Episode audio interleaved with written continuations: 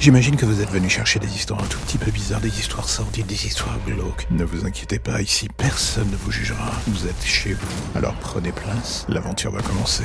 Bienvenue dans l'ombre des légendes.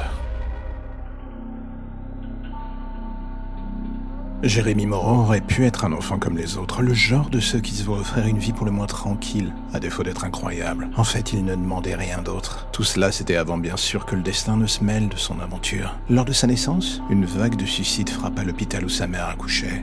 Quelques heures après l'avoir vue, cette dernière se trancha la gorge. On retrouva l'enfant dans ses bras, baignant dans le sang de sa mère. Un mauvais départ dans la vie, comme on dit. Les années passèrent. Haï par son père, Jérémy devint le souffre-douleur de la famille, jusqu'à ce qu'un soir, ce dernier meure dans un accident de voiture. Alcoolique, personne ne le regretta. Jérémy, encore jeune, fut placé dans une famille d'accueil. Mais là encore, très vite, la mort vint frapper à la porte.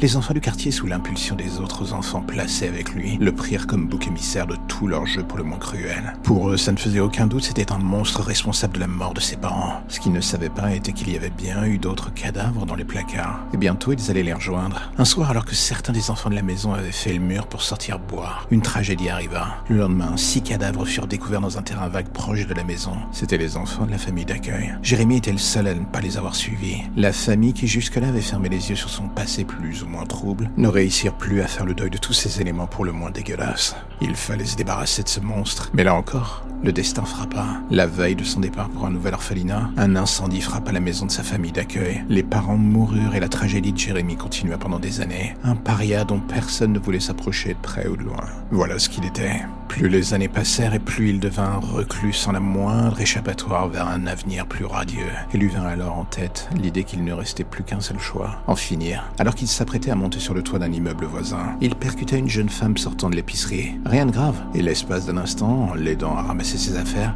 ils échangèrent quelques mots. Pour une fois, il était face à quelqu'un qui ne le regardait pas comme un monstre, mais bien comme un humain. Il aurait voulu que ça dure encore longtemps, mais pour lui, il était trop tard. Il salua la femme et continua de monter vers la fin de son voyage. Quelques minutes plus tard, à deux doigts de sauter, Jérémy ne regarda pas le sol, il regarda le ciel. Il murmura quelque chose que seul Dieu et lui entendirent, avant de sauter en fermant les yeux.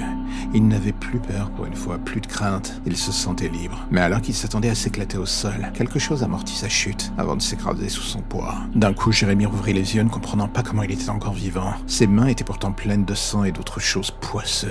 Et là, il comprit que ce n'était pas son sang. Sous lui se trouvait le cadavre de la jeune fille qu'il avait rencontrée quelques minutes plus tôt. Elle avait amorti involontairement sa chute. Jérémy resta tétanisé en contemplant les restes du cadavre. Il voulut hurler, mais rien ne vint. Il n'y avait plus que lui et sa conscience, et surtout le poids du regard de la foule, qui, comme d'habitude, le voyait encore et toujours comme un monstre.